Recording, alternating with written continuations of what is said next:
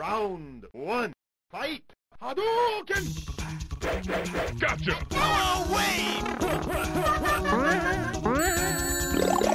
Você está ouvindo Arcade Cast. Okay! Get over here! Hadouken!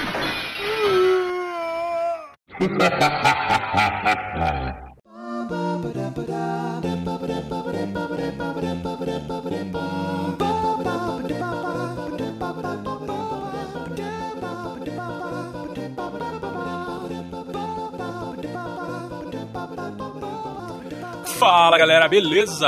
Tá começando agora mais uma edição do Arcadecast, o podcast oficial do site arcade.com.br, onde a gente se reúne aí mensalmente para falar besteira sobre videogames e assuntos relacionados.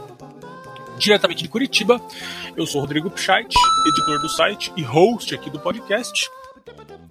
E hoje estou com uma bancada um pouco reduzida, mas altamente qualificada, para falar sobre um assunto aí que andou dando que falar nos últimos tempos, que é o filme interativo da Netflix, Bandersnatch.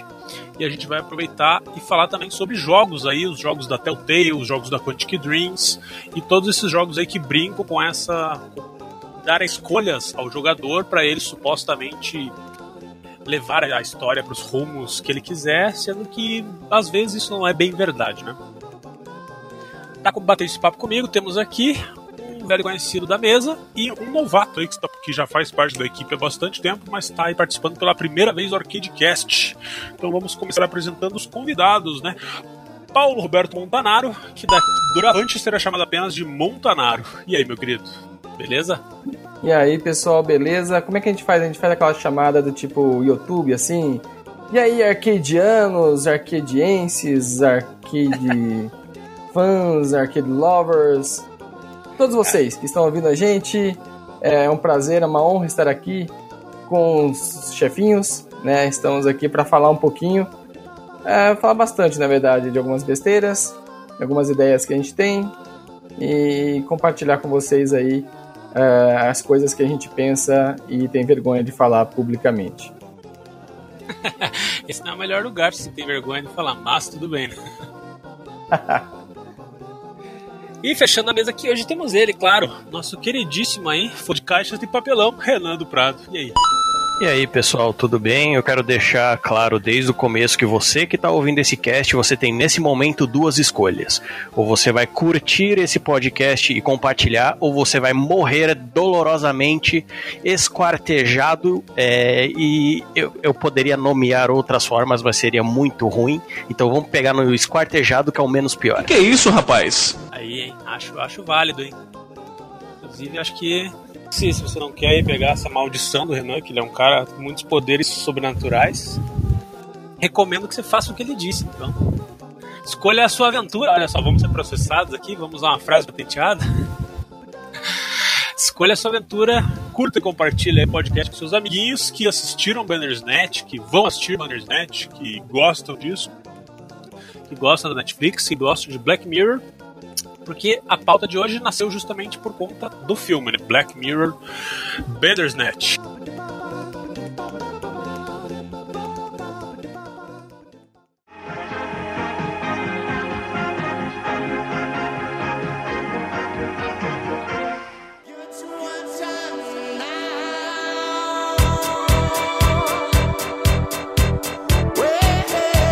Renan, pra quem não sabe, o que é Black Mirror Bandersnatch?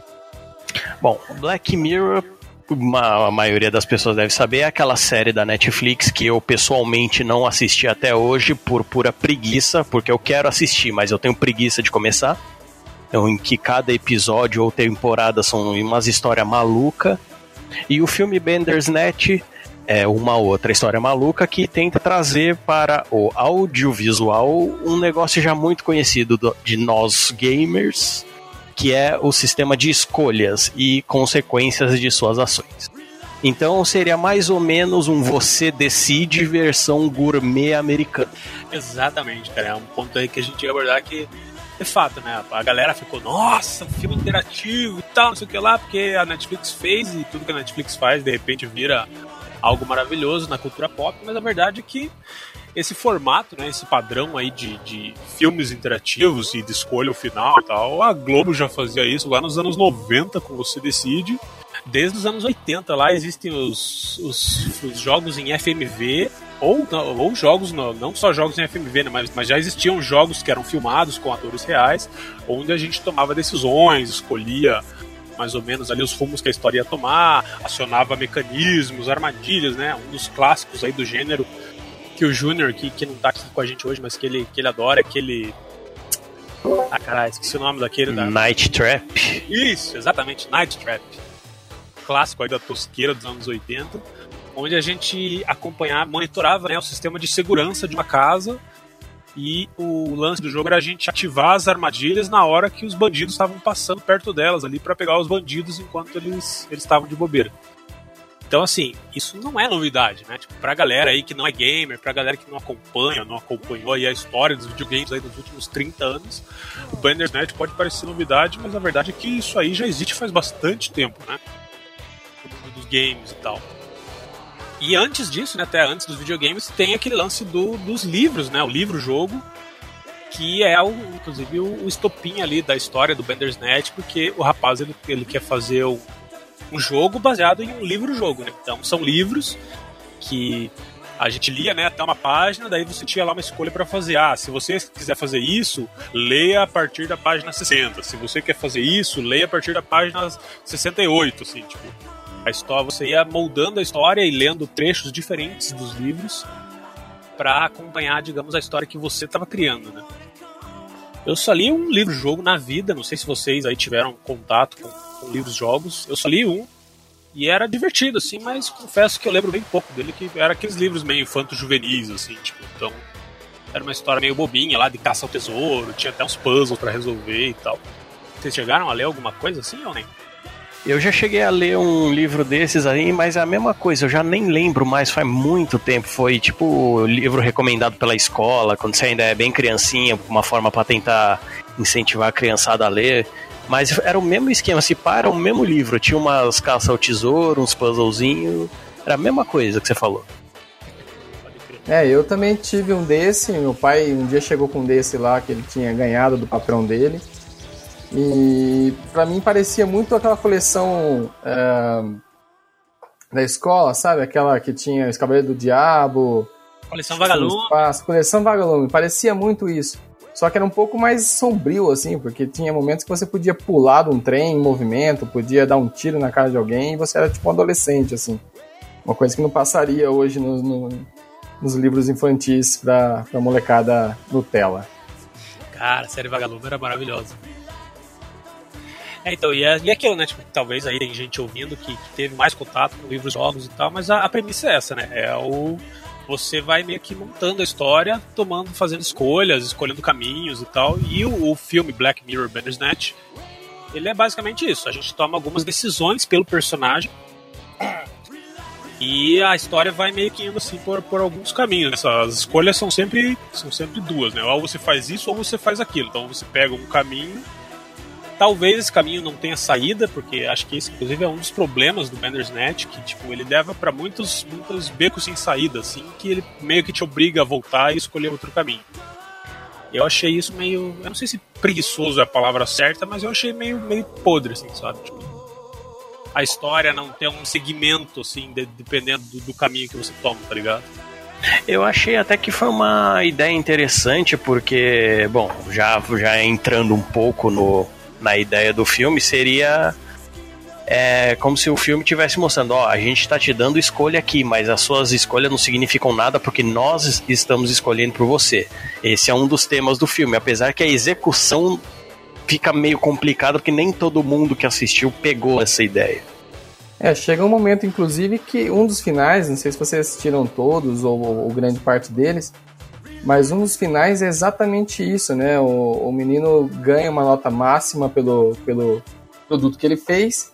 E aí perguntam qual foi a, a, a receita do sucesso. Ele diz: Olha, na verdade eu decidi reduzir as escolhas do jogador uh, para que ele tenha a sensação de fato de estar tá fazendo alguma escolha e na verdade quem escolheu o final fui eu. Então, a, a, essa coisa da metalinguagem, da metalinguagem, da metalinguagem é que, talvez tenha funcionado bem, mas que tenha deixado um sabor agridoce, uh, principalmente para nós que, que trabalhamos com jogos, né, que conhecemos jogos e, e já percebemos que dá para fazer muito mais do que foi feito nesse filme, né?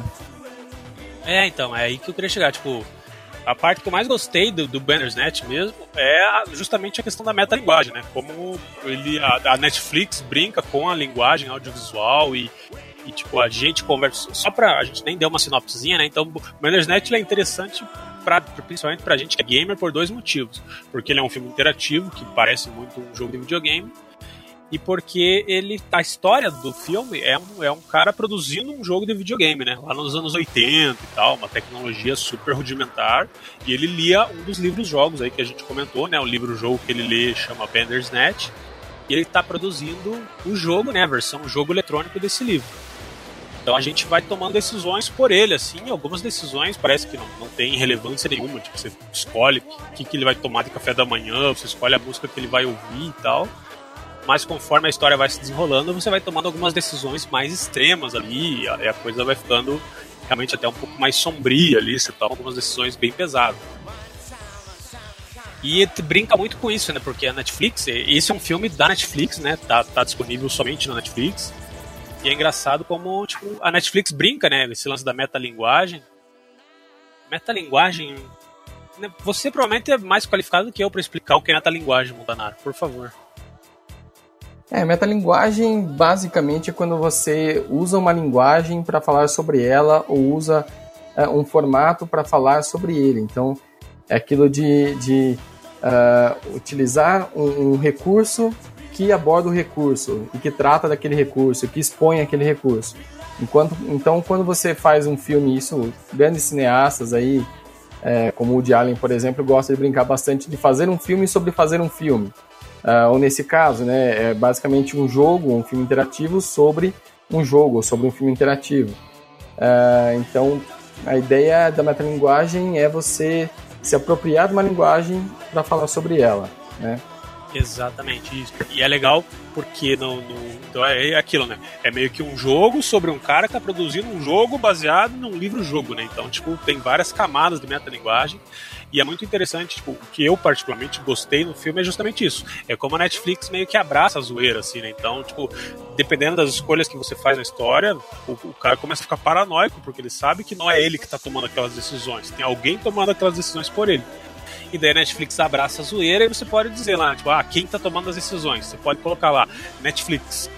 Aí você vai tentar, você vai tentar explicar pro personagem o que é a Netflix. Ah, é um serviço de streaming do século 21 sendo que o filme se passa lá nos anos 80. Então o cara começa a ficar pilhado que ele tá sendo controlado por uma pessoa do futuro, tá ligado? Essa foi a parte que eu realmente achei bacana, assim, daí que ainda tem um lance de quebra da quarta parede, que, tipo, por mais que eu não tenha gostado muito da execução, eu achei, tipo, criativo, assim, porque eu, eu gosto muito de, de quebra de quarta parede. E essa sacada de brincar com a própria questão da Netflix, eles também fazem essa brincadeira com a, a série Black Mirror, né? Porque não sei se nos Estados Unidos ou em outro país existe essa expressão que nós usamos muito aqui. Nossa, isso é muito Black Mirror.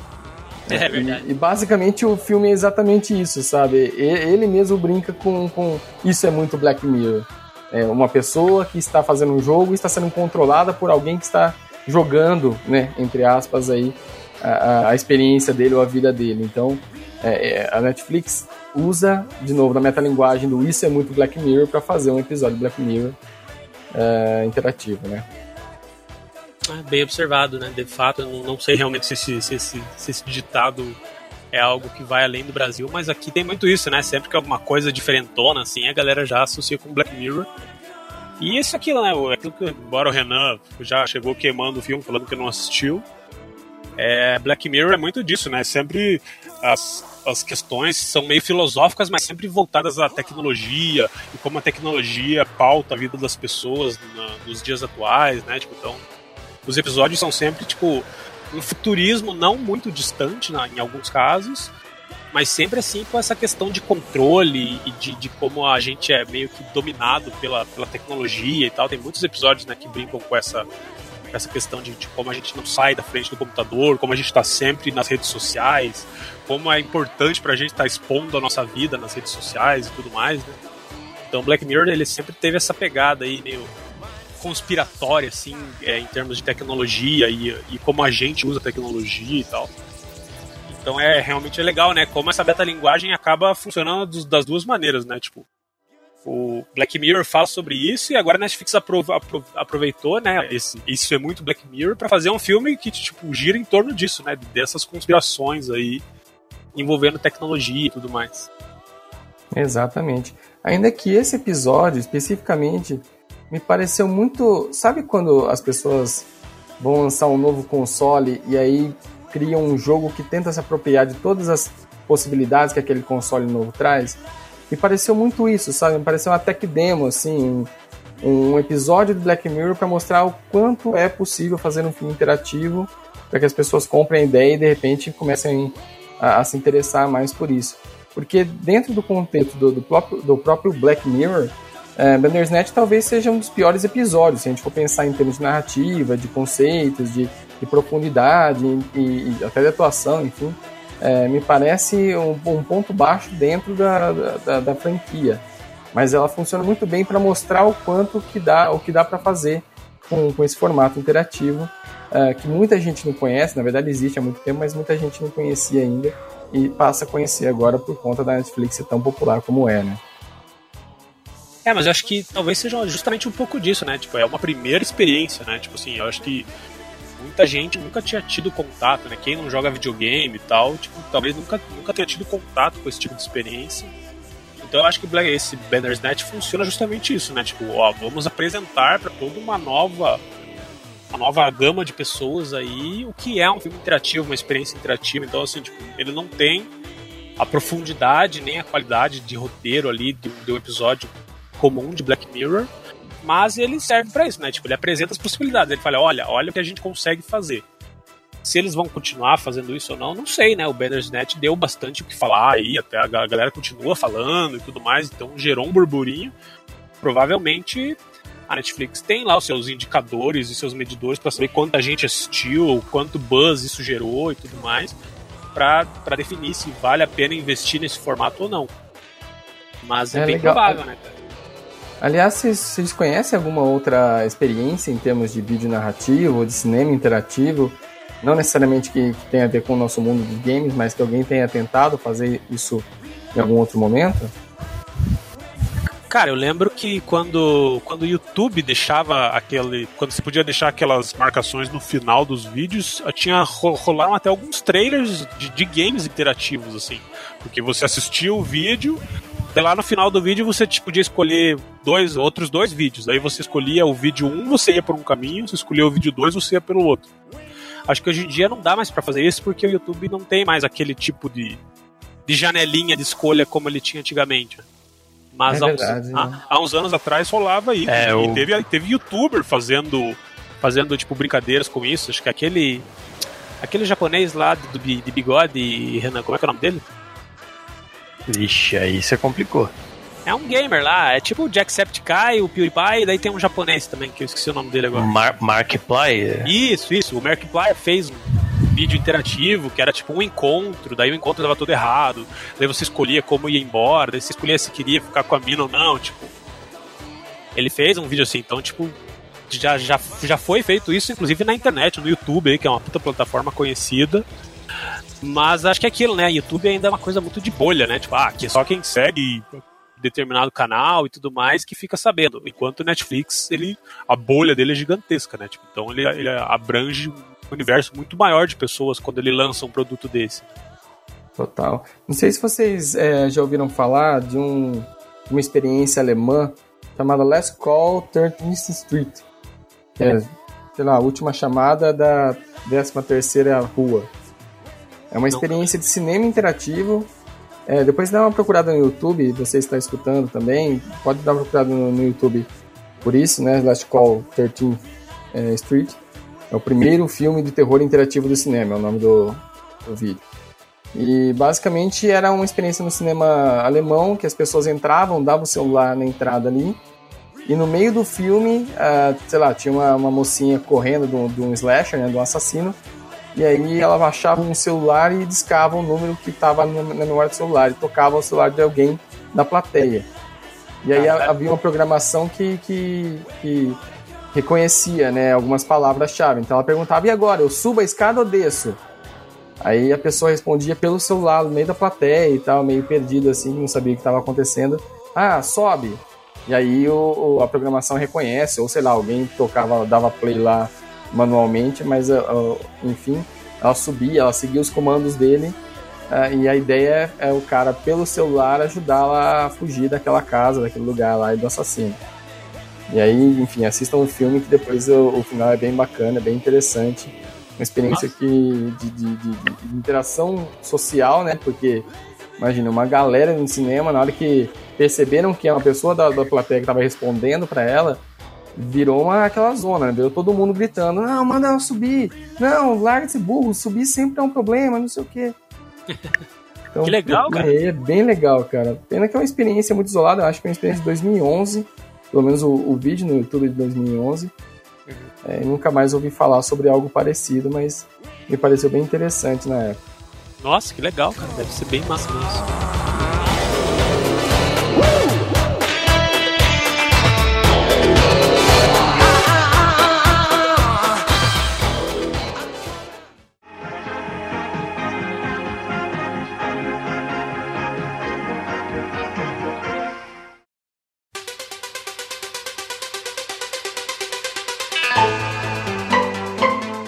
E é, então, eu lembro, eu lembro basicamente desse, desses vídeos do YouTube ali e tal, que uma época eles até que ficaram famosos. Aquilo que eu falei, teve alguns trailers de, de videogame mesmo, é, interativos, aproveitando esse, esse recurso. E, e daí aquilo que a gente brincou no começo, né? A, a, nossa queridíssima Rede Globo, lá nos anos 90, ela tinha lá o Você Decide, que a galera mais jovem aí não pegou, mas que era basicamente isso, né? Era um episódio com uma historinha, você acompanhava essa historinha até a reta final, daí tinha dois caminhos, né? Você tinha que ligar lá, eles tinham dois números de telefone que você ligava para escolher o final que você queria ver, e daí no final, do, no final do programa o que tinha mais votos era o que eles passavam, né? Tipo, isso era um tempo. Não, sei dizer se é pré-internet, mas é tipo pré-YouTube, assim. Então é tipo de coisa que você nunca tinha. Ah, não foi o final que eu queria, eu vou ver o outro no YouTube. Não existia YouTube, tá ligado? Então, assim, você via o final que foi mais votado e pronto, né? A, a experiência interativa acabava ali. Mas Pode é. crer, era, era bem interessante, cara, porque é, é, o episódio era muito bem construído no sentido de é, a cada momento que parece que uma alternativa é melhor, ele ele apresentava alguma outra informação que você fala, bem, peraí, não é bem assim, talvez seja melhor que a outra alternativa. Então as pessoas costumavam ligar durante o episódio para várias alternativas ao mesmo tempo, assim, porque ela ficava mudando de ideia. Então eles tinham um share que falava que na verdade, da, das ligações que eles recebiam, é, várias delas eram da mesma pessoa mudando de ideia no, durante o episódio. É uma coisa bem interessante isso. Lembrei de um outro negócio mais ou menos nesse estilo, eu não sei se vocês já ouviram falar, é lá de 2009 é o Doritos Hotel 626. Vocês já ouviram? Como é que é? nunca ouvi falar. Era tipo, tipo um joguinho assim, você entrava no site da Doritos, era um negócio legal pra caramba, que ele só ficava disponível entre meia-noite e 4 horas da manhã. E era uma série de vídeos que você ia vendo, meio point click, que cada escolha que você fazia mudava alguma coisinha também, mas tipo era puro terror. Você tava ó, é, explorando um hotel mal assombrado. E... Nossa, que loucura, não lembro de. Maluquice, cara, vou dar uma pesquisada depois nisso. Uma coisa que, que eu achei interessante, eu tava ouvindo algum podcast sobre falando sobre Bandersnatch e tal. E a galera justamente pirando assim como, como a Netflix pode evoluir esse formato, né? Que a gente comentou aqui que é meio que uma tech demo, né? Eles estão meio que explorando as possibilidades aí da, dessa interatividade. E daí o pessoal tava falando uma coisa que eu achei bacana, tipo assim, como a Netflix, que ela é basicamente um grande banco de dados de tudo que a gente assiste e tal, como ela poderia ter implementado isso no Bandersnet, né? Porque você pega, por exemplo, qualquer coisa que você assista na Netflix, ele começa a te dar, tipo, atrações sugeridas baseadas no que você assistiu. Ah, então se você assistiu um filme de terror, ah, ele vai começar a te sugerir filme de terror. Ah, se assistiu uma comédia, ele vai começar a te sugerir as comédias. Então, tipo, a Netflix poderia aproveitar aí no futuro esse todo esse banco de dados do usuário que ela tem para fazer uma experiência muito mais personalizada, assim, por exemplo, aquela hora que, o- que o que o Bandersnatch a- abusa da metalinguagem assim para falar que é a Netflix que tá controlando, daí você tem a opção de fazer uma cena de ação e começa a rolar uma pancadaria nada a ver. Então, pensa que louco se ao invés de ser aquela cena de ação genérica, a Netflix percebesse que eu vejo mais filmes de terror, então eles mostrassem tipo uma cena de terror ali, tá ligado? Tipo, conversasse mais com o meu perfil de usuário, assim, saca? Entendi. Então, ao invés dela perguntar pra você qual o caminho, ela já meio que calcular o caminho que você gostaria de ver enquanto usuário. É, tipo, ainda, ainda tendo algumas, ainda tendo uma, uma interatividade, mas assim, tipo, ela, ela, ela pode não, ela já traça, né, o meu perfil de usuário baseado no que eu assisto. Então, assim, ela poderia gravar várias cenas coringa pra servir pra vários tipos de, de usuário, né? Tipo assim, ah, então, puta, esse cara aqui assiste mais comédia. Então, na- no filme dele, a gente vai transformar essa cena de briga numa cena pastelão, tipo Trapalhões, assim, sabe? Aí esse cara aqui assiste mais filme de terror, então vamos transformar isso aqui numa parada mais terrorzão gore, assim. Então, tipo, é uma ideia muito boa mesmo. Eu não, não tinha pensado nisso e, e, pô, esse é o futuro do tal do. dessa programação personalizada, né? Dessa web semântica, essa web 3.0 aí que cada vez mais tenta te oferecer aquilo que ele acredita que você quer. E, e aí seria um, aí seria um meta meta mesmo, porque aí eh, o filme ia dialogar não só com o filme em si, mas com o próprio sistema da Netflix, com o próprio software da Netflix. aham. Incrível, cara. Aí ainda deve ser puta, mas isso aí deve ser foda. Mano, o Kojima já fez algo rudimentar, mas parecido com isso lá no PlayStation 1, quando o, o, o Psycho Mantis lia o memory card pra saber o que você andava jogando da Konami, lembra? Pode crer. Eu lembro também, acho que um dos Silent Hills do PlayStation 2, acho que o Homecoming, era isso?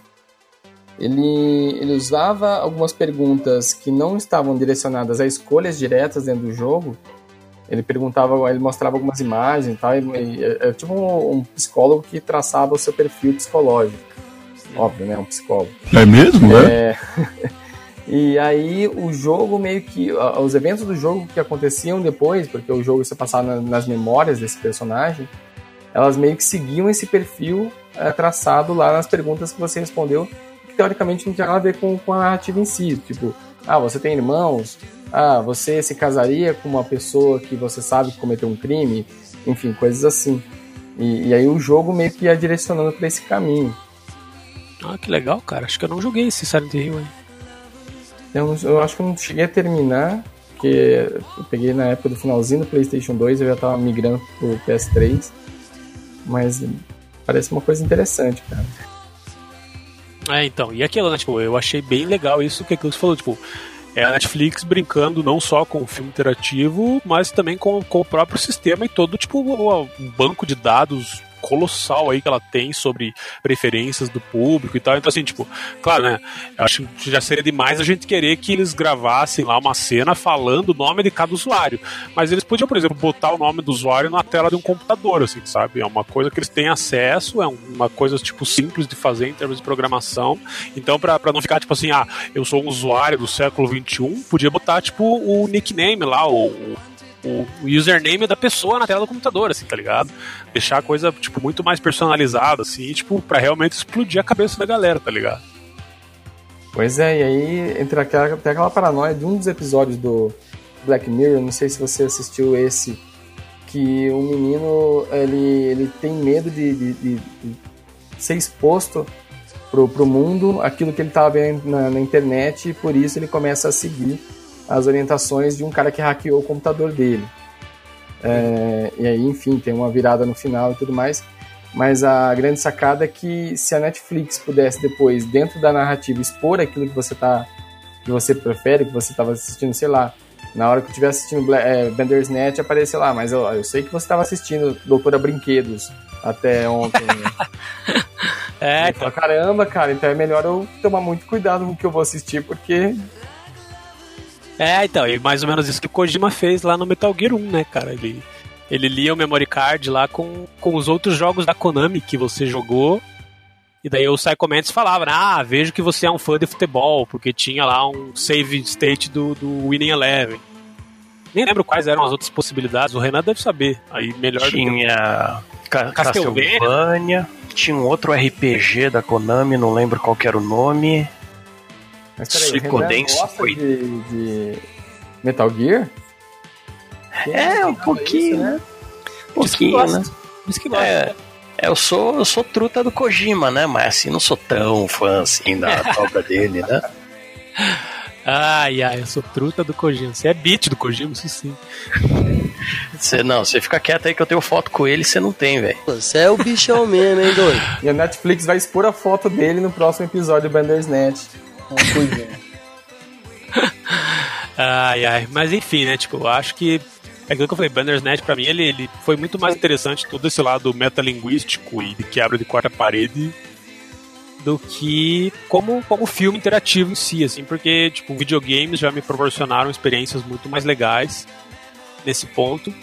Ainda que é aquilo que a gente comentou, né? Nem todo jogo de videogame que leva, que tem essa pegada, nossas escolhas realmente são são tão de- decisivas para a história, né? Tipo, acho que a gente pode falar aqui bastante da Telltale, né? Que é uma empresa que, que foi a que mais investiu aí nesse novo formato de adventure, onde você meio que monta a história, você toma decisões e tal.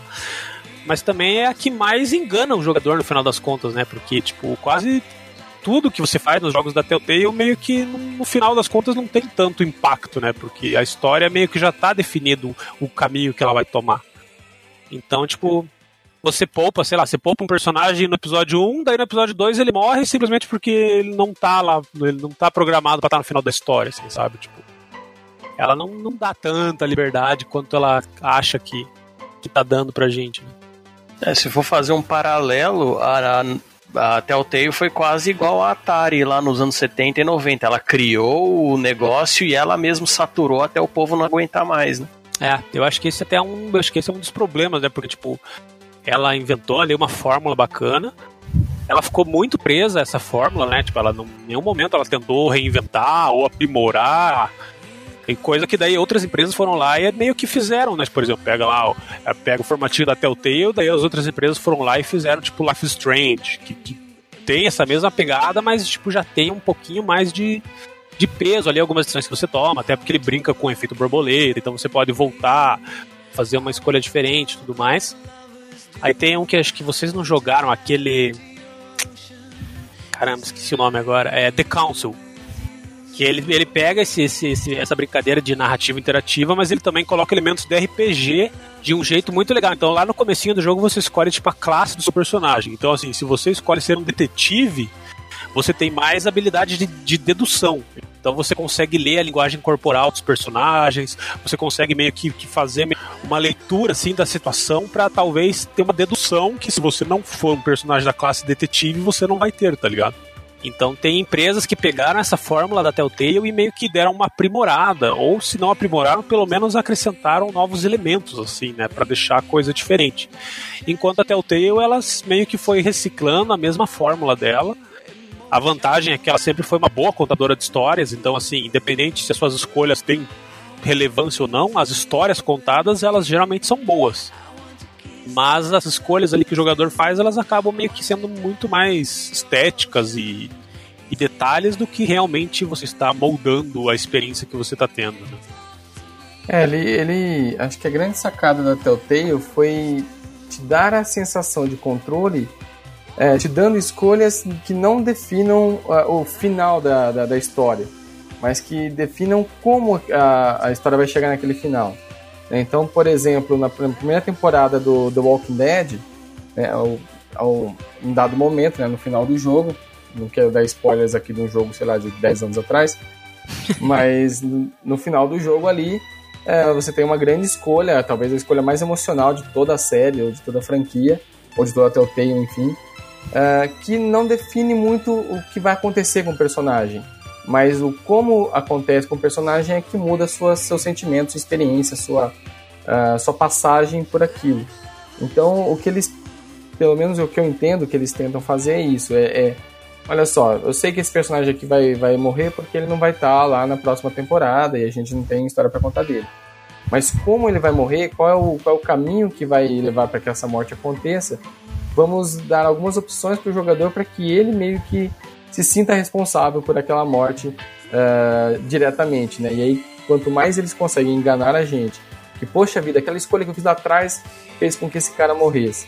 É, pou, poucos de nós jogam o mesmo game da Telltale duas, três, quatro vezes para ver esses finais diferentes. Então a gente tem a sensação que de fato as escolhas que a gente fez levou a, aquela conclusão, né? Aquela conclusão terrível. É, então eles, eles conseguem é, é, aquilo que o próprio Bandersnatch fala, né? Essa arte de conseguir fazer com que o jogador de fato, ou o ouvinte de fato, tenha a, a sensação de ter tido controle e de, portanto, ser responsável pelas merdas que acontecem. É, então, isso é um negócio que eu vejo até muita gente criticando sobre jogos baseados em escolhas, que até certo ponto eu não concordo. Que, por exemplo, a gente também não pode esperar que um jogo de videogame tenha um milhão de finais de, diferentes dependendo das suas escolhas, né? Mas sempre vai ter, pelo menos, sei lá, duas opções vai ter. A forma para você chegar nessas duas opções vão ser diferentes. Ou, com, ou, por exemplo, como em The Banner Saga que são no último jogo são três opções de finais que são são fixas, mas cada uma vai ter uma alteração diferente baseado em toda a sua jornada e que faz bastante diferença. E por outro lado, a gente tem um Mass Effect 3 que dispensa comentários, né? É, então. E aí acho que é nisso que, que eu senti que, que o Bannernet pecou, assim, sabe? Tipo, eu não, não fui lá para ver todos os finais, mas eu, eu senti que ele, ele chega em muito beco sem saída, sendo que a história poderia ser desenvolvida, tá ligado? Tipo assim, dá a impressão que eles desistiam de certos caminhos simplesmente porque, tipo, ah, nessa, esse caminho aqui não vai levar a nada, então a gente obriga o jogador a fazer aquele loop para ele voltar pro caminho que a gente quer, sabe? Tipo. Daí quando a gente pega, por exemplo, os jogos da, da Quantic Dream, aonde você pode os personagens podem morrer, que a história continua rolando, né? Você pega aí Heavy Rain, que tem, sei lá, quatro, cinco protagonistas, e aí você pode morrer com eles e a história continua com os que sobraram, tá ligado? Então você pode chegar a final diferente de acordo com o número de personagens que chega vivo. O, mais recente deles aí, o Detroit Become Human também. A gente tem três protagonistas e não necessariamente os três vão chegar vivos ao final.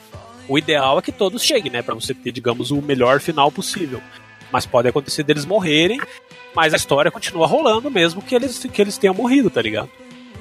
É, e uma acho... experiência muito parecida com isso, que é, as pessoas até esquecem um pouco, não, não entendi por quê, porque dentro dessa, dessa lógica desses jogos com histórias interativas e múltiplos finais, eu vejo a experiência de Until Dawn, né, aquele exclusivo do PlayStation 4, é, muito rica nesse sentido, cara, porque são sete, são seis ou sete protagonistas e é possível chegar com todos eles mortos ou todos eles vivos no final, é, a partir de várias escolhas e vários pontos dentro da, da narrativa. É, e, e, talvez seja daqueles que realmente eu senti essa sensação de, de ter, ter, feito escolhas de fato que, que é, causaram uma merda aqui ou uma merda ali. É, e pouco se fala desse Until Dawn quando se pensa nessas narrativas interativas, né? A gente é, leva muito a, a Telltale é, e esquece um pouquinho dessas experiências, por exemplo, as do David Cage, né? Dos jogos David Cage da Quantic Dream e Until Dawn e, sei lá, até os mais antigos, Indie Prophecy e tudo mais. É, acho que o problema do. Quer dizer, não, não problema, assim, mas nesse, dentro desse contexto que você levantou, tipo, eu acho que o Until Dawn, ele é meio. Ele é meio. Sei lá, eu acho que ele é muito adolescente, sabe? Tipo, acho que a, a impressão que ele passa, assim, é que, tipo, ele é um, ele é um filme. É aquilo, né? Ele é, tipo, basicamente um daqueles filmes de terror slasher dos anos 90, dos anos 80, 90, tipo Jason e, e Fred Krueger. Ele é tipo aquilo, né? É um filme de terror cheio de adolescentes e vão passar um final de semana e vão acham que vão transar e, e usar drogas e de repente tem um assassino mascarado caçando todos eles. Tipo, acho que ele não ele não tenta ter, digamos, a, a profundidade emocional e mais a coisa mais passional ali dos jogos da Quantic Dream ou mesmo dos jogos da Telltale, né? Tipo, ele é muito mais voltado aí para digamos, para essa diversão e para essa matança, assim, sabe? Tipo, acho que é isso até que tira um pouco do mérito dele. Porque é isso que você falou, como como narrativa interativa, ele é muito legal, esse lance de, de, alguns estudantes poderem morrer, outros não. Ele tem aquele lance de que as pessoas lembram de uma coisa ou outra que você faz, ou que você fala e tal, né? os relacionamentos dos personagens ali ficam meio abalados, às vezes um é tem um casal de namorados que eles acabam brigando e daí você decide se eles vão ficar juntos ou não. Mas acho que é justamente essa, essa vibe dele mais filme de terror, assim, que deixa ele com uma cara um pouco mais de zoação do que de jogo sério, assim, onde as suas decisões realmente importam, sabe?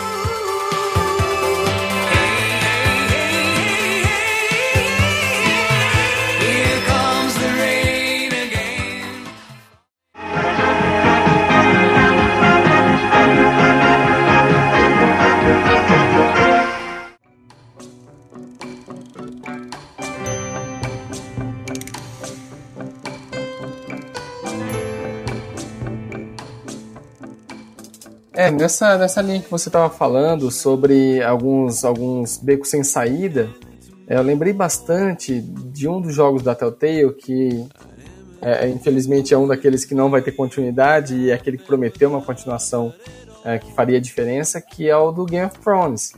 Não sei se vocês chegaram a jogar e tudo mais, mas havia momentos ali que havia escolhas que, enfim, não, não eram escolhas de verdade, né? Tinha casos ali, ah, você prefere negociar isso de forma burocrática ou partir para violência? Falei, mano, demorou, vou meter o um machado na cabeça desse cara. E aí você fazia essa escolha e morria. Então voltava para contar a história de novo. É, a, a, grande vantagem que eu vi em Bandersnatch nesse sentido, e não sei o quanto que eles conseguiram programar isso ou de repente prever isso, é que quando você volta para uma alternativa anterior, né, quando você chega num, num beco sem saída e ele te dá de novo a chance de fazer outra escolha, ele não faz você assistir de novo todo o trecho que passou até chegar na próxima escolha. Ele meio que faz um resuminho, assim, uma cena dos últimos episódios, é, para que você chegue rapidamente na escolha que você deveria fazer, né? Então, é, não foi necessário, por exemplo, assistir o filme inteiro ou as cenas inteiras que eu já tinha visto para fazer outras escolhas. Ele entendeu que já tinha assistido aquilo e faz um resumo rapidinho para chegar até lá. Sim, sim, é, não, isso, isso é bem bacana mesmo, porque senão ia demorar uma cara, né? Porque tem certas escolhas lá, tipo aquela parte que você escolhe se você quer seguir o cara na rua, ou ir no médico, ou ir na, na, na psicóloga lá, tipo, porra, já tinha um monte de coisa acontecido até ali. Né? Se tivesse que rever tudo na velocidade normal, realmente ia ficar impraticável ver tudo que o filme oferece. Pois é, e os games que poderiam programar isso de uma forma até mais fácil, né? Nunca percebi isso, nunca senti isso. Então, se eu quiser, sei lá, fazer um outro final no Heavy Rain lá, porque, ah, quero pegar o troféu de, sei lá, todo mundo tá vivo no final. Eu só preciso refazer a última missão. Pô, você precisa reassistir todos os trechos, passar por tudo que você já passou normalmente, que não tem outro caminho e tudo mais. Então, é, eu achei uma grande vantagem desse Bandersnatch exatamente porque, bom, o público deles não é exatamente o mesmo público, ou eles não estão tentando alcançar somente o público é, que joga, que, enfim, tem essa, essa dedicação maior com os games que a gente tem de ficar horas e dezenas de horas é, na frente do, do, da tela, né? Sim, uma, uma parada que eu achei interessante do, do Detroit Become Human é que ele, o jogo já faz aquilo que a internet estava fazendo por Bandersnatch. Tipo, ao, ao final de cada episódio, de cada capítulo do jogo, ele te mostra um diagrama que você enxerga exatamente qual foi o caminho que você tomou. E nesse diagrama você enxerga todas as possíveis bifurcações e outras e outras coisas que poderiam ter acontecido. Você não sabe o que acontece em cada uma delas, mas você tem, digamos, uma, uma um visual, ali, um panorama geral de, de como aquela história poderia ter se desenrolado de N outras maneiras de acordo com as, com as escolhas que você faz, tá ligado? Que é bem legal, tipo, é um recurso que agora a galera tá fazendo isso com o Bandersnatch, né? Ah, diagrama para ver todas as cenas, diagrama para ver isso, diagrama para ver aquilo. E a Quantic Dream foi lá e já colocou isso como um recurso, tipo, normal, assim, do jogo, tá ligado? É, porque você cria um formato de fidelização de público, né, cara? Pensando, sei lá, como a Netflix, olha, eu quero manter esse público ligado nesse produto o máximo de tempo possível. Pô, eu mesmo fiquei, sei lá, umas 4 ou 5 horas tentando ver e rever alguns finais é, que eu ouvi falar que existiam. É, até sair notícias, olha, tem um final secreto lá que pouquíssima gente não, não pouquíssima gente viu, nem o cara que filmou o, o, o programa conseguiu ver esse final e tudo mais, e aí você cria um hype em cima de, das possibilidades que, que, o, que o produto dá. e aí mantém o seu público conectado o tempo todo, né? Então, o Bandersnatch fez esse, esse, esse barulho e continua fazendo esse barulho porque as pessoas voltam e vêm, revêm, e ficam e martelam e debatem sobre isso, eles repercutem sobre isso nas redes sociais, uh, porque elas querem, não, quero ver o final, ah, quero ver esse final aqui. Mas, poxa, tem um final que ele luta com, contra a Doutora Ninja. Não, tem um final que, na verdade, ele descobre que aquilo é um filme, ele é um ator de um filme. Então é, é uma viagem que meio que se retroalimenta, né? É, é aquilo, porra, é um é o que a gente comentou, né? Tipo, é, um, é digamos, um, o pontapé inicial de algo que, que pode se tornar, tipo, muito mais ambicioso e muito mais interessante, assim. Se a Netflix realmente aproveitar aquilo que a gente falou, se ela aproveitar toda a database que ela já tem e tal, pra, pra transformar a experiência em algo ainda mais personalizado, ainda mais customizável, que, que, que a pessoa realmente tem ainda mais o que descobrir baseado no, no, no seu próprio consumo do Netflix, né? Não só na, na historinha ali que, que foi, foi imaginada. Total. E daí a gente entra, não, acho que uma coisa que a gente até já comentou aqui em algum episódio antigo do, do podcast, de que às vezes tem jogos que mereciam ter alguma escolha para ser feita na reta final, ou digamos durante o jogo e tal, mas que não tem, né? Que é uma história com começo, meio e fim, que a gente só sabe o que foi planejado. Por exemplo, né, o meu melhor exemplo de jogo que merecia ter um, dois finais, The Last of Us, cara. Eu acho que The Last of Us merecia ter dois finais ali porque você pode. Na verdade, acho que ele podia até ter mais. Você podia, por exemplo, escolher lá no final. Puta, ah, a gente já deu spoiler de The Last of Us aqui uma vez, então não tem problema dar de novo. já jogou, né, Montanaro? Já, não... já, já sim, algumas ah, tá. Então, tipo, acho que a gente poderia tanto poder escolher se a gente salva Ellie ou se a gente deixa ela no laboratório. Eu acho que aí daria para ter uma, uma escolha. Ou ainda, depois que a gente já escolheu salvar ela, a gente poderia ter o, a gente deveria ter o poder de escolha de falar a verdade para ela ou deixar ela, tipo, acreditando na mentira, tá ligado? Não, você tem toda a razão. O grande problema, acho que o grande. Não sei se é um problema, mas é. A grande questão sobre isso é a necessidade da criação de uma franquia, né, cara? Então, se você dá alternativas para a pessoa como ela vai terminar uma história, uh, você necessariamente vai ter que cumprir com essas alternativas quando for continuar contando essa história. Então, ninguém pensa em fazer um produto de, total, totalmente fechado como é, por exemplo, o Bandersnatch, né? É é um tipo de produto que não pede continuação e, por favor, não façam continuação de Bandersnatch. É, mas quando você pensa em The Last of Us, essas grandes franquias que necessitam de um grande investimento, é, com certeza eles estão pensando que, olha, se eu dar mais do que uma alternativa para o cara, eu necessariamente vou ter que começar o próximo game uh, a partir da escolha que ele fez. E, e, aí é um efeito em cadeia que, bom, Uh, Mass Effect fez isso com, com, de uma forma bastante sutil e teve que lidar com isso no final das contas, né? Os jogos da BioWare como um todo, eles têm um pouco dessa, dessa desse resquício daquilo que você fez anteriormente e ou ele escolhe partir daquela escolha que você fez ou ignorá-la completamente e aí começar totalmente do, do zero. E esse é o problema, né? Inclusive, isso é uma coisa que a Telltale fez, acho que na, na, terceira temporada de The Walking Dead, porque eu lembro que até a segunda eu tava, nossa, vidrado, assim. Aí eu lembro que na, na segunda temporada tem, tem, tem opções bem discrepantes de finais, assim, até de tipo aonde a Clementine vai parar, assim, tá ligado? E daí o terceiro jogo, você pensa, caralho, né? Eu lembro que eu comentava com o Henrique aí, finado Henrique aí, que fazia parte da equipe. É eu comentava com ele como o meu jogo estava sendo diferente do dele, o meu acabou de um jeito, o dele acabou de outro, mas daí chegou a terceira temporada e, tipo assim, sei lá. Não, não, não tô dizendo que foi isso que aconteceu, mas digamos, apareceu lá, tipo, cinco anos depois.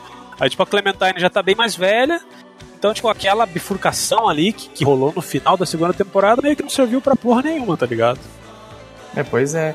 Eu tava esperando como eles iam conseguir lidar com isso exatamente com a continuação de Game of Thrones. Porque dos três personagens principais, né, que a gente controla, necessariamente um deles morre no final da, da primeira temporada. E é realmente uma escolha que você faz, né? Se você quer que um, um irmão ou outro irmão fique vivo. Eu falei, pô, vai ser bem legal que o próximo jogo já, li, já lide com isso.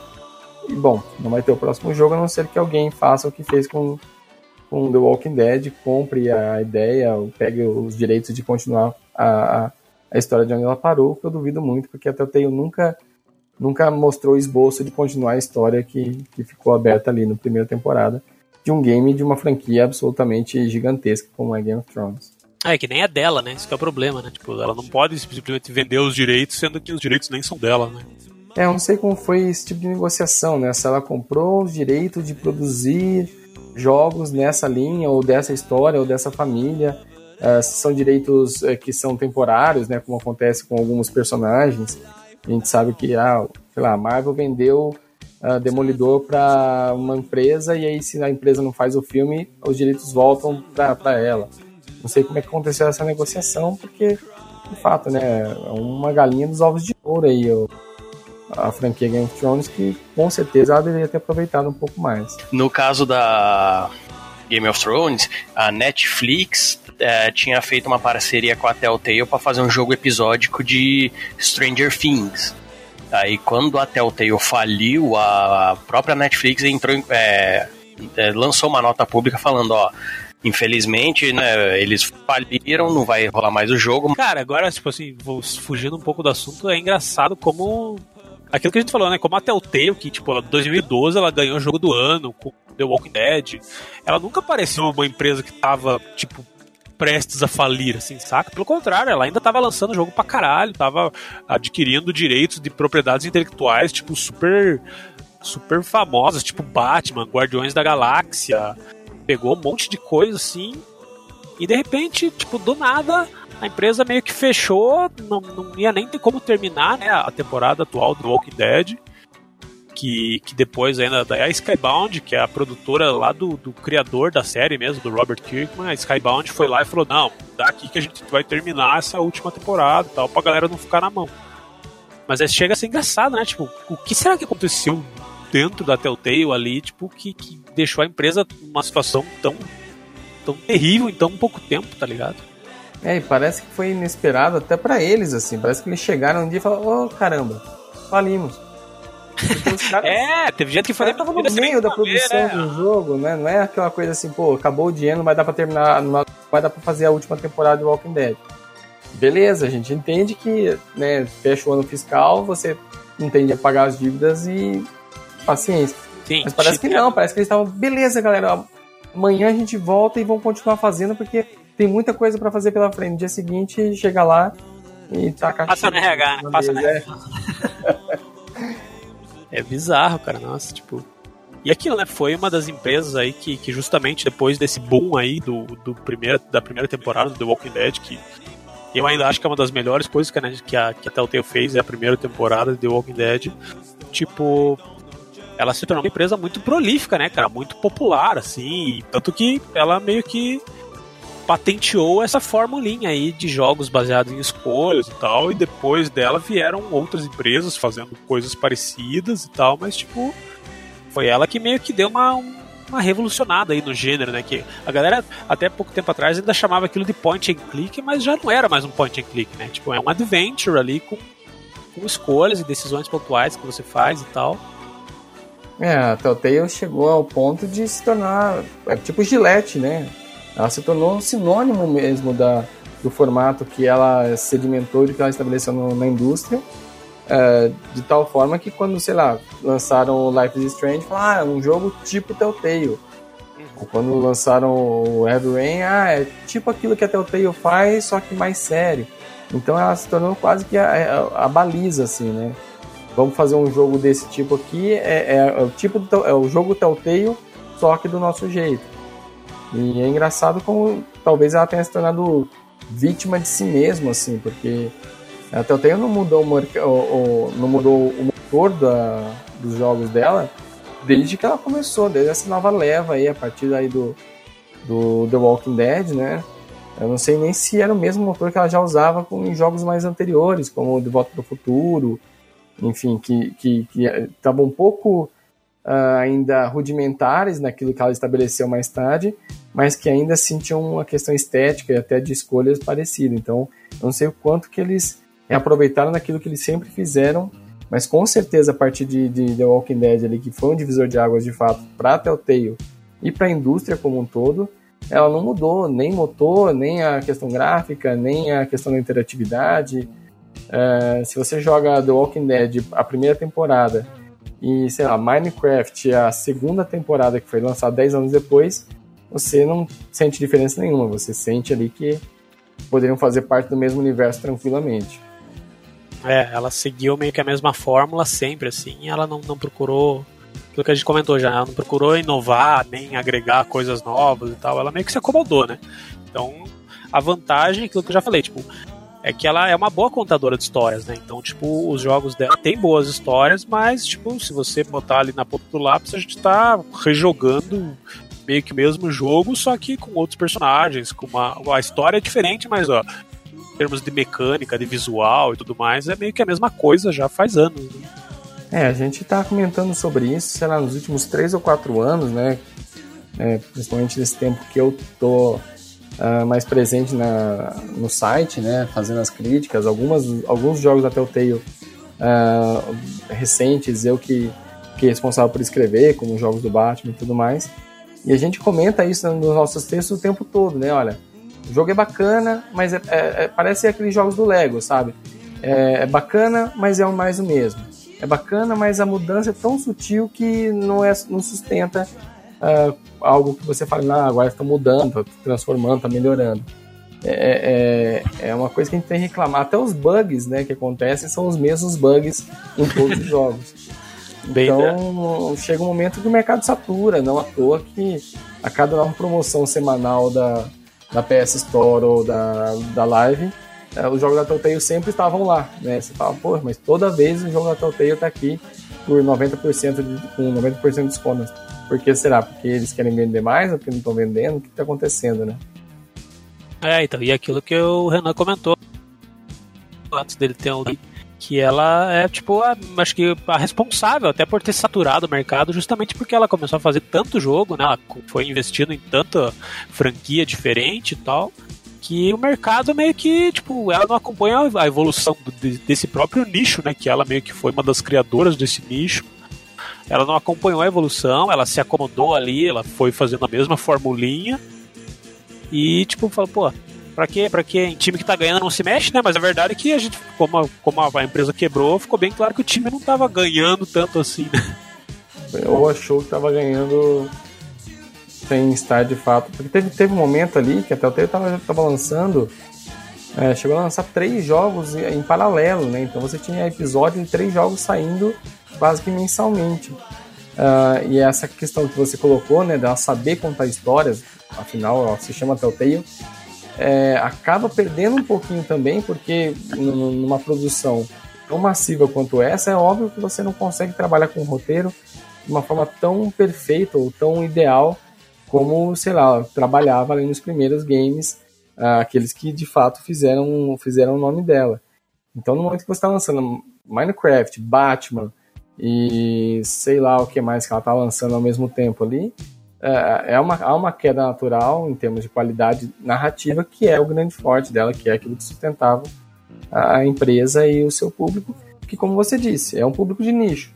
Nem todo mundo gosta da Telltale, eu tenho certeza é, que grande parte do, das pessoas que têm consoles, ou PCs, ou dispositivos móveis, é, já que os jogos da Telltale rodavam até em, sei lá, toca vinil, uh, esse público acaba não, não sendo o suficiente para sustentar uma empresa como um todo, né? Uma empresa que está produzindo três, quatro jogos, uh, que provavelmente ela pagou pelos direitos de produzir jogos de Guardiões da Galáxia e Batman ao mesmo tempo, uh, e não consegue vender o suficiente para sustentar ali, né?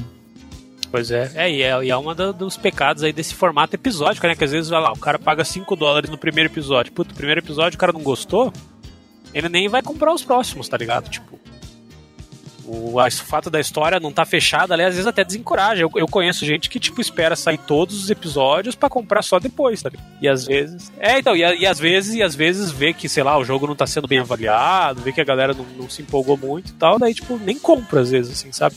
Eu mesmo, tipo, quando eu vi que, o, que a segunda temporada do Life is Strange a Patel agora não tem quase nada a ver com a primeira temporada, que eu achei maravilhosa eu não quis pegar, sabe? Tanto que eu sobrou pro nosso querido Renan aí, que, teve um derrame, mas ainda tá aqui na, no, no Discord. Tipo, o Renan que, que assumiu o review da segunda temporada.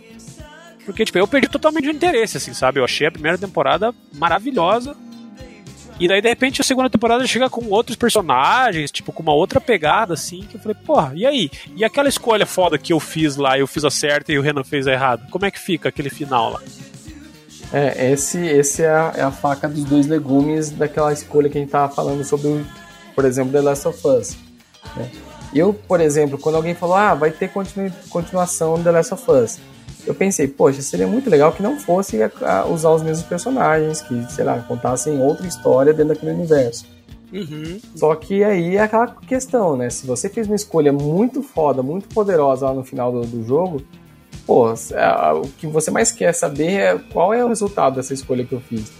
Né? E aí você deixa de contar essa história exatamente porque você não quer lidar com diferentes escolhas e aí você frustra o seu público, como, como você acabou de relatar é, sobre o Life is Strange.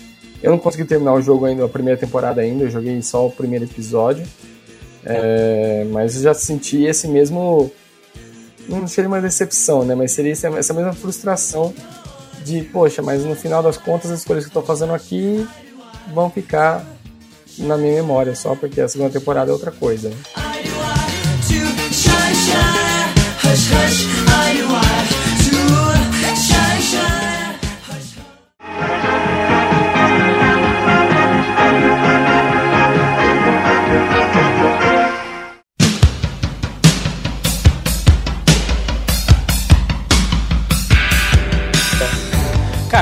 Empresa que fez alguns jogos legais aí. Eu gosto muito de, de jogos FMV, tá? Tipo, jogos ali que são filmados com atores reais e tal. Por mais que alguns sejam toscos e tenham atuações meio ruins e tal. Eu gosto, sabe? É um formato que eu acho charmoso ali, eu acho que tem seu valor. E mesmo que ele ande bem sumido, as, os poucos jogos desse gênero que, que continuam rolando, os últimos que eu joguei foram muito legais, cara. São, são de uma empresa chamada Wales Interactive e o mais recente que eu joguei foi o The Shape Shifting Detective. Recomendo muito esse jogo por uma questão bem bacana assim. A história do jogo é a gente controla um detetive que foi investigar um assassinato em uma, em uma pousada. E dentro dessa pousada, todos os personagens que estão ali, eles são suspeitos, assim, sabe? Nosso trabalho é fazer as perguntas, é investigar e tal, para ver quem é o assassino.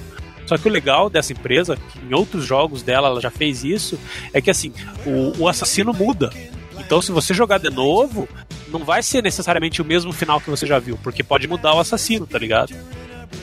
Massa, ele é mais procedural nesse sentido, então, né? Isso, exatamente. Daí, tipo, o nome do jogo é The Shape Shifting Detective, por quê? Porque o personagem que a gente controla, ele tem um poder especial que você pode se transformar em qualquer outro personagem de, de dentro do jogo ali. Então é legal que daí, você, por exemplo, tem lá a dona da, a dona da pensão. E a gente sabe que ela é uma mulher desconfiada, ela não quer falar muito com a polícia e tal, mas ela tem um namorado. Então a gente sabe que ela confia mais no namorado. Então na hora que você vai, quer extrair alguma pista dela, você se transforma no namorado dela e fala com ela na forma do namorado. Ela vai contar coisas para você que se você fosse o detetive ela não contaria, tá ligado? Cara, que massa isso. É, então, e tipo, o jogo tem uma. Tem um, você pode se transformar em todos eles. E daí, tipo, tem personagens que confiam mais em um, confiam mais em outros. Então, sempre que você muda de forma e vai conversar com um personagem que tem mais ou menos afinidade com você, você vai receber uma informação diferente do que se você fosse conversar com ele sendo, tipo, você mesmo, que é no caso o detetive, tá ligado? Então, tipo, é, é uma puta ideia legal, cara. E, tipo, é muito bem executada, assim. E aquilo que eu falei, tipo, e o fato de, de do jogo poder levar vários finais diferentes, o, o, assassino mudar em cada partida, tipo, é o, é o tipo de estímulo de jogar mais de uma vez que a maioria desses jogos não dá, né? Tipo, a maioria desses jogos você assiste uma vez, você chora, se emociona e tal, e para por ali, né? Tipo, e esse aí não, tipo, se você quiser jogar ele duas, três, quatro vezes, tipo, a história ainda vai conseguir te, te surpreender, né? E eu acho isso bem foda, cara. É, você falando, é, eu lembrei do, do exemplo exemplo contrário. É, eu tava vendo esses dias alguém jogando. O nome do jogo é o Super Seducer. É, acho que é alguma coisa assim. Ah, eu joguei essa merda, eu joguei Foi você, né? Eu tenho certeza que eu vi alguém comentando o quanto ele era super legal, como você disse agora. né? ele, ele, ele busca essa, essa coisa de vou te dar alternativas para você seguir e vou te ensinar a, a ser um, um grande amante. E é só um lixo cheio de, de possibilidades alternativas ali. Ele até cria uma raiz legal, né, de questão ali, né? Essa, essa ramificação. Mas quando o jogo é uma bosta, é uma bosta, depende de quantas escolhas você tem, né? É, a questão do Super Seducer é que ele é tipo, ele, é- ele tenta ser um coach, né, de, de, de relacionamentos. assim. Ele, é o, o cara, né, que é o, o apresentador, lá, o Richard, não sei das quantas, o, o protagonista do jogo, ele, ele se, se intitula um guru da paquera, né? Então o jogo é meio que um coach pra você aí que não sabe chegar nas minas e tal. Ele cria-se várias situações pra você, tipo, tomar decisões de, de diálogo com as meninas e tal e chegar ao, ao final feliz, que seria, sei lá, pegar o telefone da mina, ficar com a mina, transar com a mina e tal. Tem várias possibilidades ali da- de cada sininha. Só que, cara, tipo, primeiro que o tema é patético, né? Tipo assim, pô, se você precisa de um se você precisa que um jogo de videogame te ensine a, a ter relacionamentos sociais, você já, já, já tá com um certo problema aí, né? Sou virgem. Já é um loser maior do que nós que jogamos outros jogos, né? É, tipo assim, e as situações que ele cria, tipo assim, por mais que, ok, às vezes tu tem um diálogo legal, uma coisinha assim, mas tipo, elas são situações muito absurdas, assim, tipo, sei lá, o cara, você vai num lugar, você encontra a mulher, daí, tipo, de repente, a mulher te fala que ela é, tipo, uma pintora famosa que tá de férias, e daí, tipo, a partir daí você vai ter lá, ah, agora você pode falar isso, isso e aquilo, mas, mano, tipo, a chance de você sair na balada, conhecer uma mulher e ela ser uma pintora famosa que está de férias, tipo, é muito pequena, assim, sabe? Tipo, então, tipo, todas as situações, os, os exemplos que o jogo dá, tipo, eles só se sustentam ali dentro daquele universozinho contido e roteirizado, sabe? Tipo, ele, ele não te dá, tipo, dicas genéricas que se aplicam à vida real. Tipo, ele brinca aí com, com, com situações fechadas ali que, que são muito roteirizadas e, tipo, justamente por isso que elas funcionam, né? Tipo, aí o primeiro jogo foi muito criticado porque ele era muito machista. Tinha, realmente, tem, tem vários comentários super escrotos, assim, que você pode fazer. Você pode. A mina tá falando com você e você pode assim, falar, ei, ó, tem uma coisa legal pra te mostrar, tipo, abrir a braguilha pra mostrar o pau pras minas, tá ligado?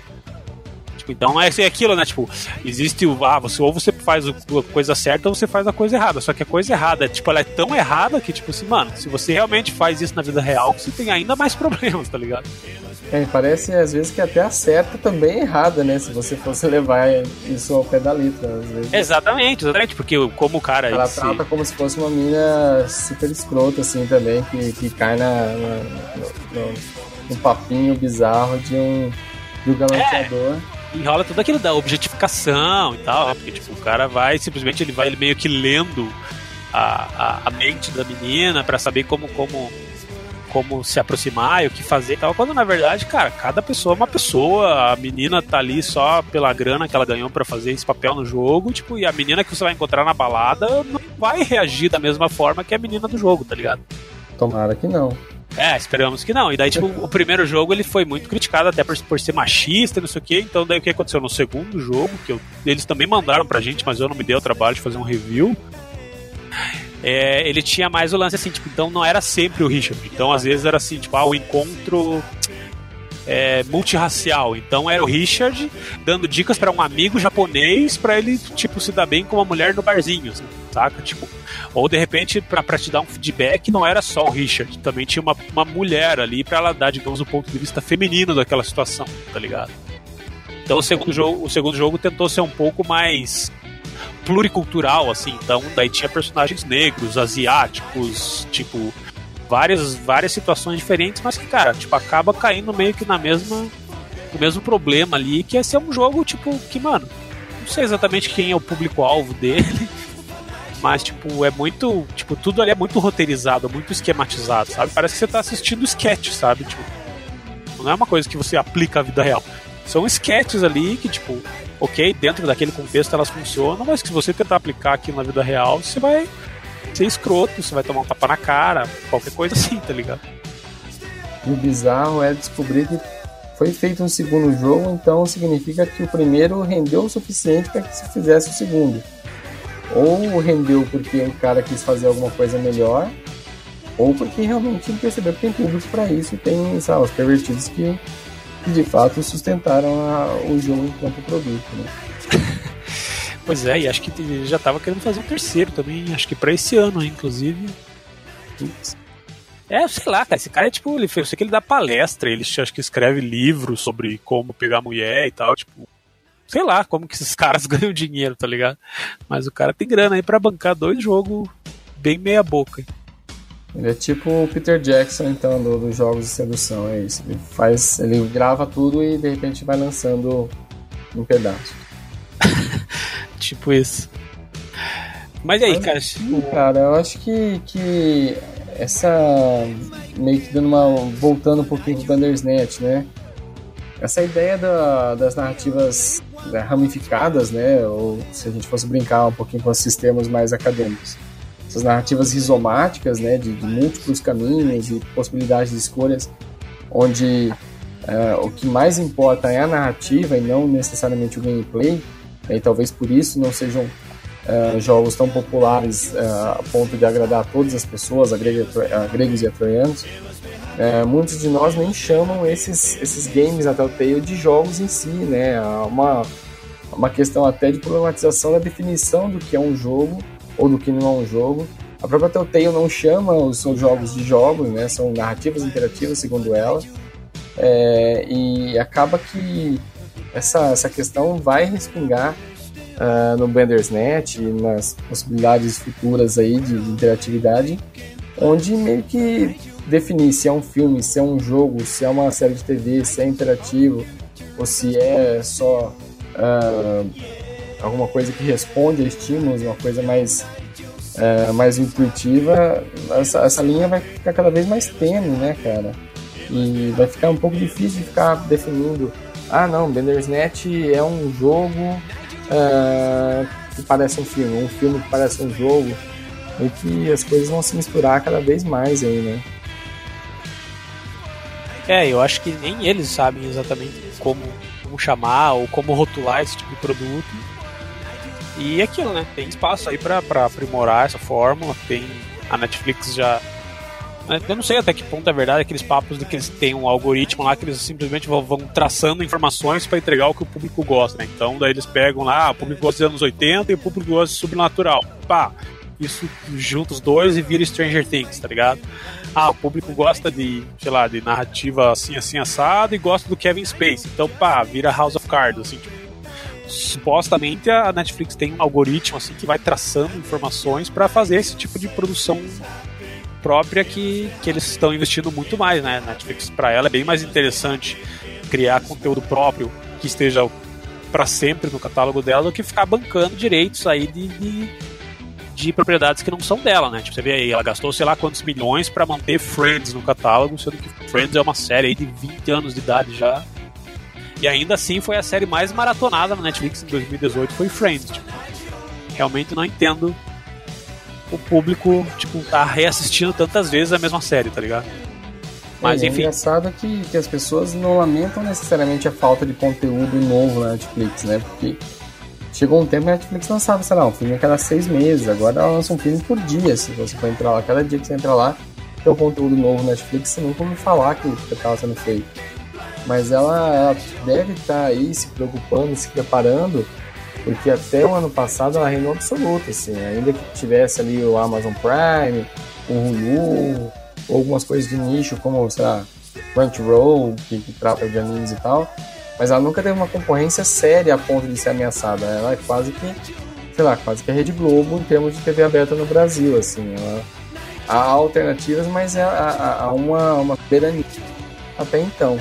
Com a entrada da Disney forte nesse mercado, com uh, outras, outros serviços aí sendo uh, planejados para o ano 2019 para frente, né, inclusive alguns deles tirando conteúdos da Netflix, então as Aham. pessoas lamentam hoje, ah, maluco no pedaço, saiu da Netflix, é um absurdo a Netflix perder essa série, que ninguém tava nem aí, na verdade, que passou no SBT há muito tempo atrás, continua passando em TV fechada e que uh, se não tivesse lá, ninguém teria ligado para ela.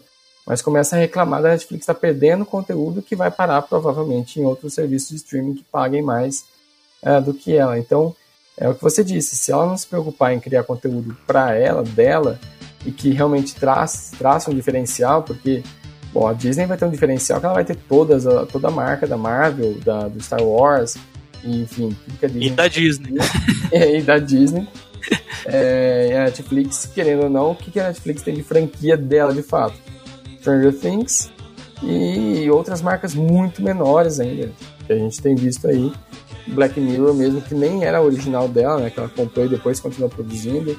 Star Trek é a mesma coisa, né? Ela, ela adquiriu e agora produz coisas da, da, da linha. Mas é, em termos de, de marca, né? De, de fato, de franquia, ela já, já sai perdendo mesmo estando há 10 anos no mercado aí. Ela precisa arrumar esses caminhos, né?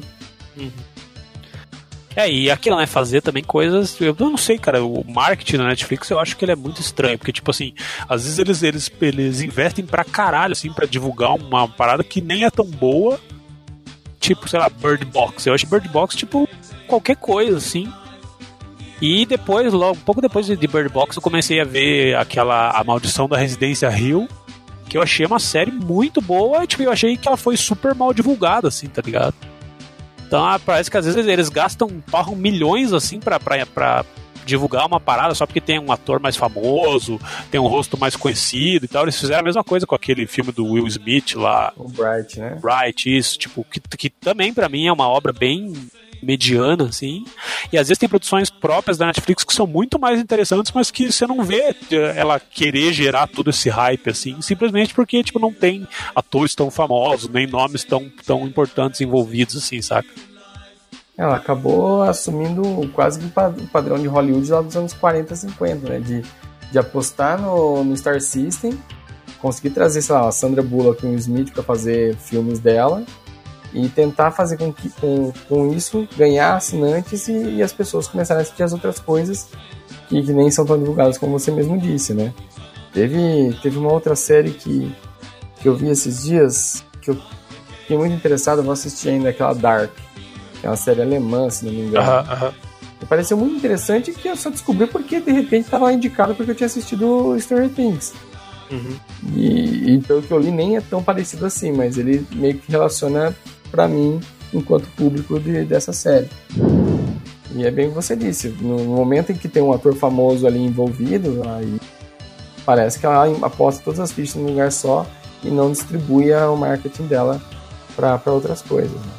É, e às vezes ela traz um ator fodão pra fazer tipo uma produção meia boca, sendo que às vezes poderia pegar esse mesmo ator fodão e botar em outra obra melhor, ou tipo, investir mais em roteiro, em produção, enfim, tipo, alguma coisa que, que justificasse o investimento, né? Porque não foi barato trazer essa da Bullock, trazer o Will Smith. Daí ela vai lá e ainda tipo, bota ainda umas produções que são bem meia bomba, né?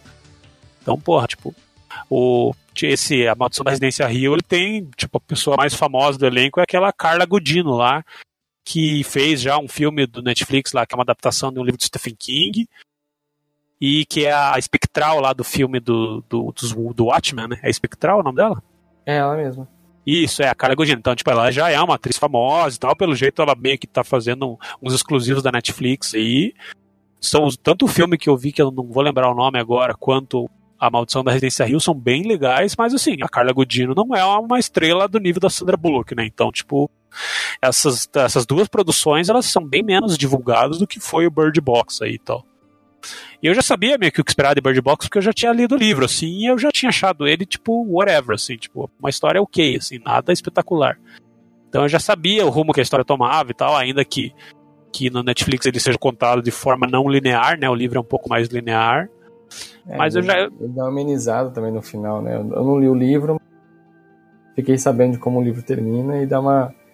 Netflix dá uma, dá uma, uma, forma mais positiva pro final, né? Isso, é, exatamente. Tipo, então, assim, tipo, eu já sabia mais ou menos os rumos da história e já, já, já fui não esperando grande coisa e aquilo. O filme realmente não é grande coisa. É, me pareceu muito mais um oportunismo de, olha, isso se parece um pouco com um Lugar Silencioso que fez um puta no sucesso, então vamos fazer, né? Não à toa que pelo timing de lançamento das duas coisas parece que realmente foi, olha, fez sucesso esse aqui, vamos, vamos achar uma coisa muito parecida e acharam um que trabalha com o mesmo tipo de, de, de suspense, de criação de suspense a partir do, de, um, de um sentido que é que é tosado de alguém e saiu aí no final do ano, alguns, sei lá, uns 10 meses depois de ter saído do Lugar Silencioso, né? É, e acho que é justamente essa comparação até que, que ainda desmerece ainda mais, né? Porque, tipo, se, se não fosse, se não tivesse lançado tão perto do lugar silencioso, que, tipo, é muito superior, talvez Bird Box até fosse mais legal, tá ligado? Mas é que daí você vê ele e fala, ah, é, parece um lugar silencioso que é mais legal, né? Tipo. o fator comparativo aí acaba jogando contra, no caso, tá ligado? Pois é. E o que acontece também quando a gente assiste Bandersnatch e falar, pô, é muito Black Mirror, mas é inferior a Black Mirror. É muito game, mas é inferior à maioria dos games que usam os mesmos recursos. Então É ele é mediano em todos os aspectos com quem ele é comparado, né? O que tem uma comparação direta ali. É, tipo, ele é derivativo, mas parece que tá sempre puxando pra baixo, né? Tipo, É, parece que é um- uma média, né, passando a régua na, na parte de baixo da. ai, ai. Bom, mas acho que é isso, né? Acho que o assunto rendeu bastante aqui, a gente conversou. Cara, a gente começou com o Bandersnatch e foi falar um pouco de mercado de streaming, né, cara? Que maluquice é essa? É, então, mas é isso que é legal, né, cara? Tipo, a gente, a gente começou no, no, no primeiro episódio dessa nova temporada do Arcade Cast, a gente tinha uma pauta e a gente tinha ali os tópicos certinho e tal. Mas eu acho que flui melhor, às vezes, a gente ir meio que na louca, assim, porque daí o, o- a conversa toma um rumo que não, não necessariamente estava planejado, tá ligado? E que bom que é assim, né? Pena que a gente teve uma semi-baixa, né, do, do Renan, que tá acompanhando a gente, tá aqui do ladinho, aqui, comentando algumas coisas em texto com a gente, mas que teve um probleminha no áudio e, e que com certeza poderia levar essa conversa até umas 3 horas da manhã com a gente. Bom, mas acho que é isso então, galera. É, Contem aí pra gente o que, que vocês acharam de Bandersnatch, o que, que vocês acham desse tipo de narrativa, se vocês gostam dos jogos da Telltale, se vocês gostam dos jogos da Quantic Dream, o que, vocês é um acham que... para isso, né? Porque, Exatamente. Ano passado a gente meio que ficou sem chão, pensando, será que o modelo já esgotou? A Telltale conseguiu começar e terminar o modelo eh, a partir dos erros e acertos que ela cometeu? Ou será que, enfim, foi um problema muito mais de administração de empresa do que necessariamente de um formato, ou de um sistema, ou de um, de um, de um gênero que ainda tem muita coisa para fazer pela frente e Bandersnatch é só um dos exemplos do que dá para fazer com formatos interativos, né? Então, o que vocês acham aí? Se vocês acham que dá para render mais já chegou no, no- no topo e só estão reciclando a fórmula?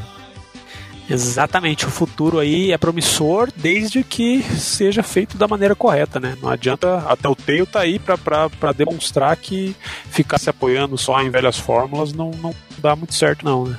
Só dá certo pra, pra Rockstar, né? Rockstar também se apoia nas fórmulas, mas ainda vende pra caralho essa porra, né? E Naughty Dog também, né? Se for pensar, Naughty É. Dog continua fazendo o primeiro Uncharted até agora e, e continua vendendo, continua fazendo, fazendo Ei, história. ei, o Uncharted 2 é bem melhor que o primeiro, tá? Só pra constar.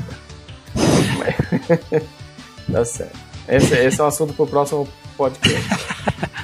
É Se você quer escutar esse podcast, agora clique em escutar. Se você quer outro tema, clique no, no, no tema a seguir aí. Bom, então é isso, galera. A gente fica por aqui nessa discussão. Deixa aí seus comentários. A gente está em todas as redes sociais, então se quer falar com a gente, a gente está no facebook.com.br revistarcade, a gente está no twitter.com.br revistarcade, a gente está no instagram.com.br revistarcade, a gente está no youtube.com.br arcade TV, arcade TV. Estamos no site, né, arcade.com.br. Você pode seguir a gente em todos os lugares. O nosso podcast tá no Spotify, tá no Deezer, tá no todos os agregadores de podcast aí, tá no no iTunes, então você pode ouvir em tudo que é lugar. Se você puder lá dar cinco estrelas, qualificar a gente bem, a gente agradece muito. E continue com a gente, porque na verdade eu a partir de amanhã estou de férias, mas quando esse podcast for ao ar eu já voltei de férias, né? Olha só, isso é muito Black Mirror, hein? Isso é muito Telltale. Então continua com a gente aí, acompanhando o site, a gente está sempre lá falando de videogame, fazendo review e tudo mais. E mês que vem vai ter mais um podcast. Gostaria de agradecer imensamente aqui a presença do Montanaro. Nesse papo. Valeu, valeu, Rodrigão, valeu. Valeu você que tem a paciência está escutando a gente falando borracha aqui já há algum tempinho. E espero participar dos próximos aí, viu, Rodrigo? Não, é isso que eu- você Chamem a gente sempre que vocês quiserem, porque bater papo e dar pitaco na vida dos outros é, é fácil demais, né? E é gostoso. tá, tá mais que convidado. Já aquilo que eu falei, eu acho que você é uma- um dos mais gabaritados aí pra falar sobre videogame. O cara trabalha com videogame, faz curso de semântica e semiótica e linguagem e tudo mais. Enquanto a maioria da equipe aí são só uns piadas de bosta que gostam de videogame, tá ligado? Eu continuo sendo um piada de bosta que gosta só de videogame, só que gourmet. Ok, ok, é um bom argumento. Então é isso, gente. Renan, em nome do Renan aqui, eu deixo um abraço, porque ele só tá mandando um tchau pra vocês em texto. Pro próximo cast ele vai estar já com uma internet muito melhor, morando numa cobertura em Nova York. E é isso aí. Então a gente se vê na próxima edição do ArcadeCast com um tema tão interessante ou polêmico quanto Bandersnatch, beleza? Então é isso, galera. Aquele abraço. Até a próxima. Falou.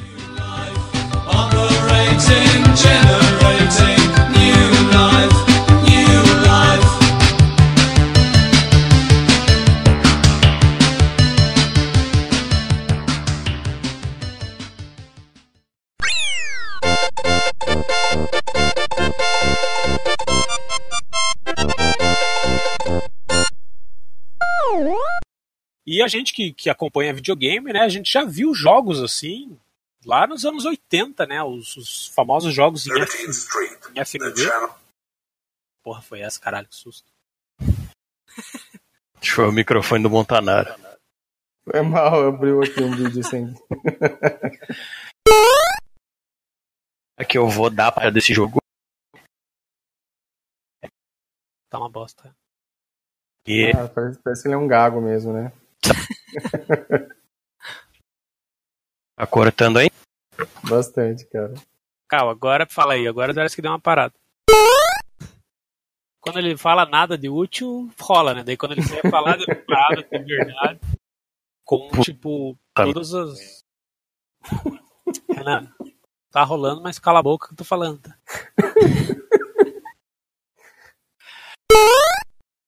É, o Renan, coitado, não... a gente jamais vai saber qual era o jogo que ele ia trazer. Que Esse tá- é um final que ninguém vai conseguir acessar dessa, desse podcast. que pelo jeito a conexão dele tá bem cagada.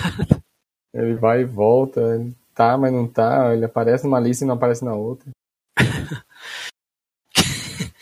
Renan, tava bom até o começo, daí cagou tudo. Você ficou parecendo o Tonho da Lua, robô falando. Parece que tem um derrame no meio da fala, né?